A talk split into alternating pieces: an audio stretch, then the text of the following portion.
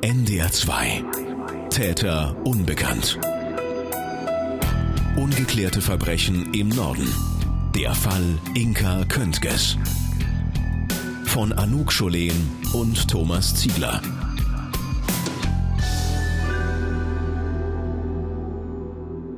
Vor 15 Jahren verschwindet eine junge Frau in Hannover spurlos. Ihr Name? Inka Köntges, 29 Jahre alt. Zuletzt wird sie im August 2000 auf ihrem Fahrrad in der Eilenriede, dem Stadtwald von Hannover, gesehen. Sie ist auf dem Weg zu ihrer Arbeitsstelle der Medizinischen Hochschule. Dort kommt sie an diesem Tag nicht an. In den kommenden Wochen werden wir die Geschichte von Inka Köntges erzählen. Seit wir Anfang des Jahres damit begonnen haben, uns mit dem Fall zu beschäftigen, lässt uns die Geschichte von Inka Köntges nicht mehr los. Seit Monaten versuchen wir nachzuvollziehen, was passiert sein könnte. Monate. Das ist gar nichts im Vergleich zu dem, was Eltern, Verwandte und Freunde seit 15 Jahren durchmachen.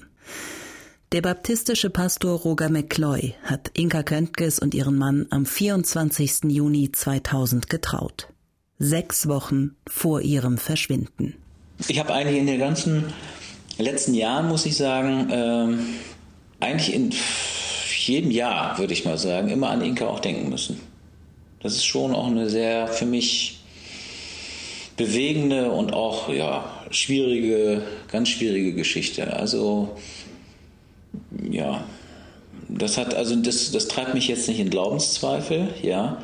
Aber sicherlich kommt da auch für mich so eine Frage auf, meine Güte, ne, was, äh, was hast du dir dabei gedacht? Ja, also ich glaube nicht, dass der, dass Gott der Urheber allen, allen Wirkens ist. Ja, das ist Unsinn. Ja, das, wir sind keine Marionetten und äh, wir haben da keinen Freifahrtschein, dass irgendwie unser Leben gelingt, nur weil wir zu Gott gehören. Und trotzdem ist das, finde ich, noch mal was anderes. Seit mehr als 15 Jahren, ganz genau seit dem 10. August 2000, gibt es kein Lebenszeichen mehr von Inka Köntges. Die Staatsanwaltschaft ermittelt damals wegen Totschlags. Eine klassische Herangehensweise, auch wenn es weder ein Opfer noch konkrete Hinweise auf eine Straftat gibt. Staatsanwalt Peter Klages leitet die Ermittlungen damals. Das war ein ungewöhnlicher Fall. Das war ein, eine junge Frau, die nicht zu dem Milieu gehört, was häufig in solche Delikte verwickelt ist. Es ist eher ungewöhnlich, dass das in so einem bürgerlichen Bereich passiert. Und der Umstand, dass wir eben keine Hinweise auf mögliches Tatgeschehen oder mögliche Täter ermitteln konnten, bis auf diesen einen Hinweis von dem Augenzeugen, das ist etwas, was diesen Fall schon relativ einzigartig gemacht hat. Mein Kollege Thomas Ziegler und ich, wir sind keine Ermittler. Wir sind Journalisten. Vor ein paar Monaten haben wir mit der Recherche begonnen, haben seitdem hunderte E-Mails geschrieben, unzählige Telefonate und zig Interviews geführt.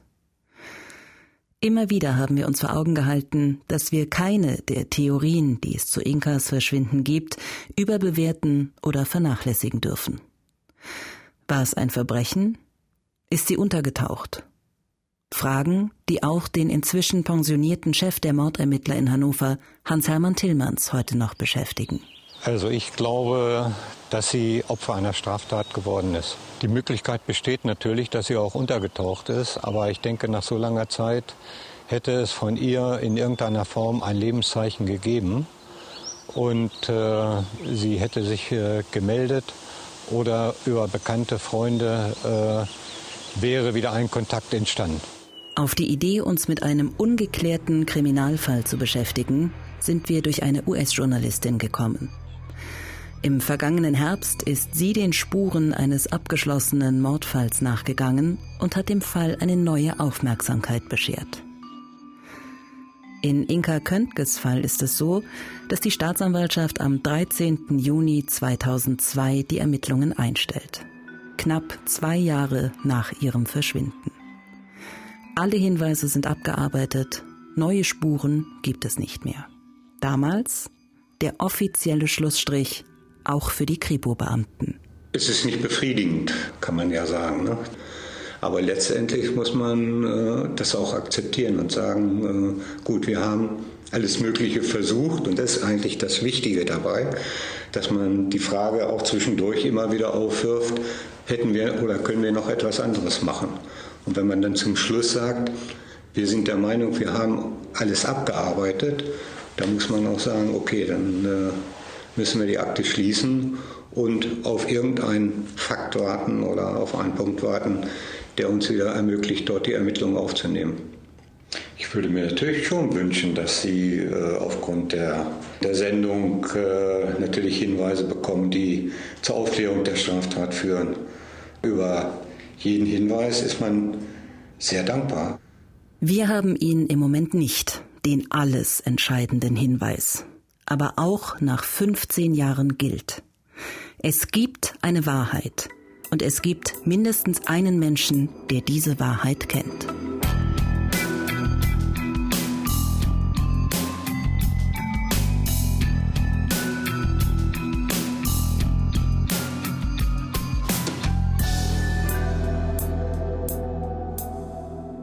Zwei Fragen haben uns lange beschäftigt. Wie haben Freunde und Verwandte den Verlust von Inka inzwischen verarbeitet? Reißen wir durch unsere Fragen möglicherweise alte Wunden auf? Mit den Eltern von Inka Köntges nehmen wir gleich zu Beginn unserer Recherche Kontakt auf. Am 23. März bekommen wir einen Brief von Ihnen mit Ihrem Einverständnis, den Fall Ihrer Tochter noch einmal zu recherchieren. Die Familie will allerdings keinen weiteren Kontakt zu uns. Das respektieren wir natürlich. Die Reaktionen von Inkas Freunden auf unsere Anfragen sind sehr unterschiedlich. Das eine Extrem, eine Antwort wie Ich möchte sehr gerne mit Ihnen sprechen und freue mich, dass sich auch so viele Jahre später noch mal jemand für Inkas Fall interessiert. Das andere Extrem Lassen Sie das. Ich will nicht über Inka reden. Bei manchen Anfragen müssen wir unseren gesamten Mut zusammennehmen. Vor allem bei sehr engen Freunden von Inka Köntges zögern wir häufig Stunden. Welche Worte wählen wir? Schreiben wir eine E-Mail? Rufen wir an? Bei der Kontaktaufnahme zu Inka Köntges damaligem Ehemann ziehen wir sogar lose. Keiner von uns will von einem so wichtigen Interviewpartner eine Absage bekommen. In diesem Fall zieht mein Kollege Thomas Ziegler das los und bekommt eine Absage. Aber es gibt viele Menschen, die gerne mit uns sprechen. Fast alle sagen, das Schlimmste ist die Ungewissheit. Dieses Nicht-Wissen, was passiert ist. Die meisten haben inzwischen einen Weg gefunden, mit dem Verlust umzugehen. Eine ehemalige Kommilitonin, deren Namen wir auf ihren Wunsch verschweigen und sie ab jetzt Kari nennen, beschreibt das so. Na, ich habe mich natürlich auch irgendwann verabschiedet und auch so in, in alle Richtungen. Also wenn sie jetzt weggegangen ist und sie würde wiederkommen, würde ich den Arm nehmen. Wenn sie weggegangen ist und sie kommt nicht wieder, sozusagen, sie hat das Recht dazu. Ich fand das jetzt eher auch so für mich nochmal spannend. Ich habe ja durch sie jetzt auch noch viel erfahren, einfach nochmal zu gucken, so, weil das musste ja jeder für sich selbst immer machen. Da gab es ja keine Verbindung. So, ne? Man konnte sich ja irgendwie nicht austauschen und das fand ich jetzt noch irgendwie ganz hilfreich. Deshalb habe ich mich überhaupt auch mit ihnen getroffen. Dieses nochmal so dadurch jetzt auch selbst ähm, noch Dinge zu erfahren oder nochmal zu erörtern und dass man einfach auch darüber sprechen darf. Das ist ja immer auch so ein, auch so ein Tabu. Verena ist gerade Mutter geworden, als sie Inka Köntges kennenlernt. Diese ist damals noch ein Teenager. Beide besuchen dieselbe baptistische Gemeinde in Hamburg und Inka Köntges fühlt sich bei Verenas Familie offenbar so wohl, dass sie auch häufiger mal bei ihnen zu Hause vorbeischaut. Der Kontakt zwischen den beiden flacht im Laufe der Jahre ab. Aber die Nachricht von Inka Köntges Verschwinden im August 2000 erreicht natürlich auch Verena. Auf meine Frage, wie sehr sie das heute noch beschäftigt, antwortet sie, ich habe nie wieder daran gedacht. Also, weil ich auch wirklich irgendwie nicht ahnend dachte, dass irgendwo ist was geklärt werden. Das äh, beein also bewegt mich, dass ich denke, ich hoffe, dass sie in guten Bezügen ist. Und ich bin ziemlich sicher, nein, ich bin davon überzeugt, dass ich sie in meine Gebete einschließe. Der Glaube spielt auch in Inka Köntges Leben eine ganz große Rolle. Sie ist strenggläubige Baptistin, genauso wie ihre Mutter und ihre Schwester. Die evangelische Freikirche begleitet sie bei all ihren Stationen in Norddeutschland. In Hamburg, wo sie aufwächst, in Oldenburg, wo sie ihr Biostudium abschließt und schließlich in Hannover. Die Gemeinde gibt ihr nicht nur Halt, sondern bietet ihr auch ganz pragmatische Hilfe an, zum Beispiel bei der Wohnungssuche. Sowohl in Hamburg als auch in Oldenburg wohnt die junge Frau bei Gemeindemitgliedern. Entweder mit ihnen zusammen oder Tür an Tür. Eine ihrer Vermieterinnen in Oldenburg ist Elfriede D. In ihrem Wohnzimmer hängt eine Tonfigur, ein bunter, fröhlicher Clown, den Inka Köntges ihr damals geschenkt hat. Ich muss so oft an Inka denken, weil ich jeden Tag diesen kleinen Klon hier sehe. Und jedes Mal stehe ich davor und sage mir, Inka, wo bist du? Gott weiß, wo du bist, ich weiß es nicht. Und ich, ich wünschte, dass dieses Geschöpf irgendwie Frieden hat.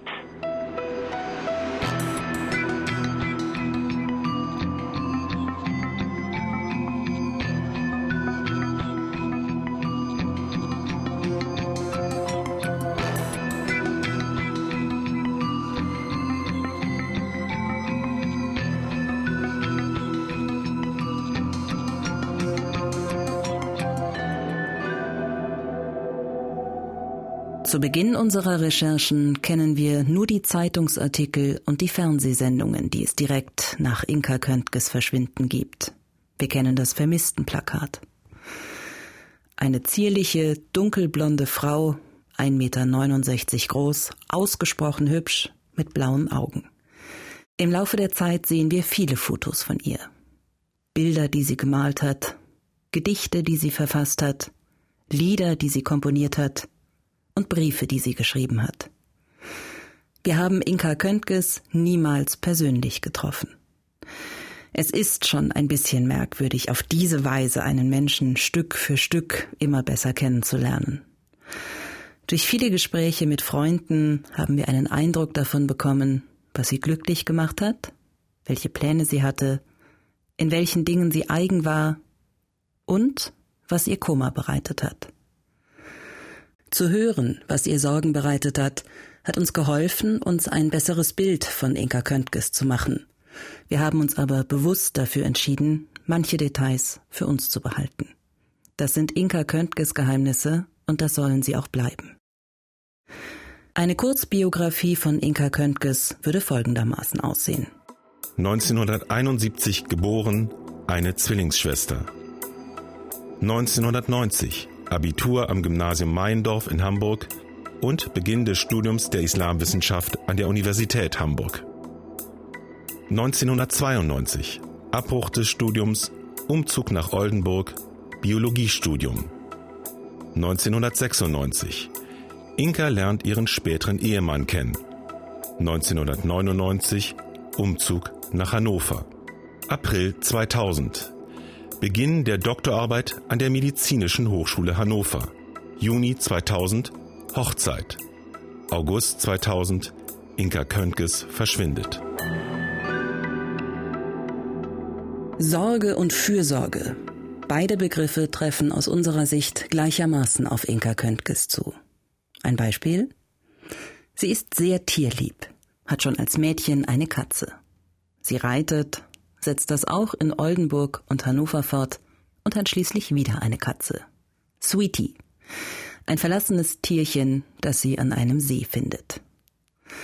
Als Sweetie einmal verschwindet, ist Inka Köntges völlig aufgelöst. Zusammen mit einer Freundin sucht sie die ganze Nachbarschaft nach dem Kätzchen ab. Katzenbesitzer wissen, dass das Nerven kostet, wenn die Katze mal fehlt. Sweetie hat aber nur einen kleinen Ausflug gemacht und wartet schon auf Inka Köntges, als sie von ihrer Suche wieder nach Hause kommt. Sich um etwas oder um jemanden kümmern, ein Thema, das uns bei der Recherche immer wieder begegnet. Inka Köntges sieht grundsätzlich das Gute in Menschen, hat keine Vorurteile gegen nichts und niemanden. Das geht so weit, dass sie noch während ihrer Schulzeit von einem Obdachlosen gegen ihren Willen auf den Mund geküsst wird. Sie hatte mit dem Mann ein seelsorgerisches Gespräch geführt. Inka Köntges betrachtet es als von Gott gewollte Aufgabe zu helfen und sich zu kümmern. Von keinem der Menschen, mit denen wir sprechen, hören wir auch nur ein einziges negatives Wort über Inka Köntges. Nicht eins. Freundlich, lieb, aufmerksam. Die Liste der positiven Adjektive lässt sich eigentlich beliebig verlängern. Das sagen Inkas Freunde über sie. Sie hat ja sowas ähm, manchmal erfrischend, mädchenhaft, manchmal was Naives, schon was sehr Ehrgeiziges im Studium, ganz klar. Aber auch sowas, sie hatte auch ganz liebe Seiten oder wir haben beide auch, sie hat Gitarre gespielt und wir haben beide gerne gesungen oder waren halt dann beim Doppelkopf. So wie ich hat Inka auch immer in WGs gewohnt, dann haben wir uns irgendwie in den WGs mal besucht und haben halt auch zusammen gelernt auf jeden Fall und haben auch über vieles miteinander reden können. Also es waren sicherlich einige Jungs verliebt in sie, das weiß ich auch. Auch aus der, aus der Schule. Aber sie war sich irgendwie dieser, dieser Ausstrahlung, glaube ich, gar nicht so bewusst. Ja, nicht naiv, aber gutgläubig, würde ich sie auch sagen. Ja, Angst kommt sie mit dem Leben klar, aber sie kam gut klar eigentlich. Also sie, sie hat Dinge ja in den Griff gekriegt, gut in den Griff gekriegt. Ne? Sehr clevere Frau, sehr intelligent. Da waren also das, das war ein sehr oder sie ist da eine sehr vielschichtige äh, Person und Persönlichkeit. Sie stach dadurch auch ein bisschen heraus. Also sie war nicht auffällig in unserer Gruppe. Sie war eher eine von den Stillen. Ein ganz rankes, schlankes, also heute würde sie Topmodel sein, denke ich mal so. Ne? So äh, lange blonde Haare, sehr gläubig, sehr gläubig, also alles richtig machen zu wollen. Aber so waren wir alle. Das fiel mir, glaube ich, das fällt mir erst im Nachhinein auf jetzt. Ne? Damals waren wir alle so. Wir alle, das bezieht sich auf die Mitglieder der baptistischen Gemeinde damals in Hamburg. Eine Gemeinschaft, die Inka Köntges schätzt und sucht, die sie aber auch verunsichert. Ihre Schulfreundin Mareike erzählt uns, dass sie ganz konkrete Ängste hat. Mhm. Äh, vom Teufel. Das ja. ist dieses ähm, baptistische Weltbild. Und ich glaube, da ist sie auch immer viel Angst mitgemacht worden. Davor hatte sie Angst, dass der Teufel sie holt. Solche ja, religiöse Ängste. Also während der Schulzeit habe ich das halt mitgekriegt und sie war auch häufig in der Schule müde. Und, äh, und, und, hat aber trotzdem immer noch ein riesen Pensum runtergerissen. Und sie hat auch häufig gesagt, dass es manchmal wie ist, so, ja, so, so wie, so ein bisschen so, als ob sie neben sie steht. Schlafstörungen und Albträume. Beides wird Inka Köntges nie so richtig los. Sie beginnt noch in der Schulzeit eine Psychotherapie, um der Ursache der Albträume auf den Grund zu gehen. Mit ihren Schulfreundinnen, wie zum Beispiel mit Sabine, spricht sie nur wenig darüber. Sie sind ja auch alle noch Teenager. Also diese Schlafstörung hat sie erwähnt, sicherlich. Ähm, aber was wollen Sie jetzt als, äh, als 13-, 14-Jährige? Da können Sie eigentlich nur zuhören und da können Sie auch gar nicht raten oder Hilfe leisten. Ne? Zerrissenheit. Das Wort taucht immer wieder auf, wenn wir nach Inka Köntges fragen. Außerdem fallen Begriffe wie schüchtern, Selbstzweifel oder Unsicherheit. Elfriede D., ihre Vermieterin in Oldenburg, beschreibt sie so. Sie war ein sehr ängstlicher Mensch, ein vorsichtiger Mensch, ein Mensch, der es allen eigentlich recht, recht machen möchte. Sie hat zum Beispiel in der Gruppe sonntags morgens früh gebacken, Kuchen gebacken, ein Brot gebacken und wollte alle einladen zum Frühstück und hat sich dabei schrecklich verbrannt, sodass ich sie in die Klinik fahren möchte, musste. Aber sie hat ja irgendwie das nicht so hingekriegt. Da waren immer so kleine Dinge, die sie, die, die irgendwas misslingen ließen. Oder sie fühlte sich nicht so angenommen, nicht so anerkannt. In unseren ganzen Recherchen fällt niemals das Wort provokant aber es ist das, was es aus unserer Sicht am besten trifft, wenn man sich Inka Köntges ersten Studiengang anschaut. Die gläubige Baptistin entscheidet sich für Islamwissenschaft. Die Glaubenskollision ist vorprogrammiert. Nach zwei Jahren bricht sie das Studium ab und verlässt ihre Heimatstadt Hamburg. Sie zieht nach Oldenburg und studiert Biologie. Sie ist jung, hübsch, sie singt, sie lacht, sie hat Spaß, aber es bleibt auch dieses tiefsinnige, grüblerische. Sie sucht Zuflucht bei den Marienschwestern, einer evangelischen Schwesternschaft in Darmstadt, um innerlich zur Ruhe zu kommen. Als Inka Köntges am 10. August 2000 verschwindet, ist sie 29 Jahre alt. Sie ist gerade mal sechs Wochen verheiratet, promoviert an der Medizinischen Hochschule Hannover. Eine Freundin erzählt von ihrem Kinderwunsch. An diesem 10. August kommt Inka Köntges nicht nach Hause. In der Nacht geht ihr Mann zur Polizei. Sein Verdacht? Inka ist einem Verbrechen zum Opfer gefallen. Die Polizei durchsucht die Allenriede, das Waldgebiet, durch das Inka Köntges immer mit dem Rad zur medizinischen Hochschule fährt. Sie finden nichts, gar nichts. Inka Köntges Rad bleibt genauso verschwunden wie sie selbst. Und die Ermittler gehen einer anderen Frage nach. Ist Inka Köntges möglicherweise untergetaucht? Ist ihr plötzlich alles über den Kopf gewachsen? Ist ihr der tägliche Kampf, es allen recht machen zu wollen, zu viel geworden? Am Ende verlaufen alle Ermittlungsansätze der Polizei in einem großen Nichts. Dass man so gar nichts findet, ist für die Ermittler eine extrem ungewöhnliche Situation. Keiner der Beamten kann sich an einen vergleichbaren Fall erinnern. Hans-Hermann Tillmanns, der damalige Chef der Mordermittler bei der Kripo Hannover. Also ich bin ja nun äh, ein paar Jahre in diesem Deliktsfeld tätig gewesen, fast zwei Jahrzehnte. Und äh, ein Vergleichsfall, dass einer verschwindet, ohne dass man im Grunde genommen einen Ansatzpunkt hat. Man sagen kann, wo ist Tatort, wie ist der Tatablauf, hat es noch nicht gegeben. Also für uns hier im Bereich Hannover. Dass eine Person mit einem Fahrrad das Haus verlässt, sehr wahrscheinlich, weil ein Zeuge sie in der Einriede gesehen hat, taucht an der Arbeitsstelle nicht auf, wird auch zu Hause nicht wieder gesehen. Also theoretisch hätte sie ja auch umdrehen können, wieder nach Hause fahren können. Aber Anhaltspunkte gibt es eben nicht und das ist schon sehr, sehr außergewöhnlich. In der nächsten Folge von NDR2 Täter Unbekannt. Am Abend des 10. August wartet der damalige Ehemann von Inka Köntges vergeblich auf ihre Rückkehr.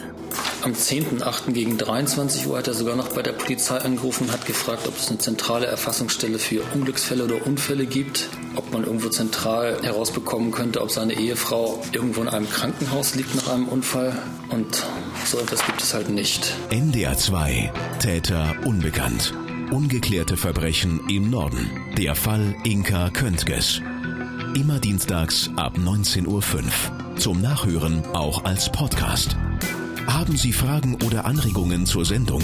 0800 11 77 22 0. Oder per Mail an täterunbekannt.ndr2.de. NDR2 Täter unbekannt.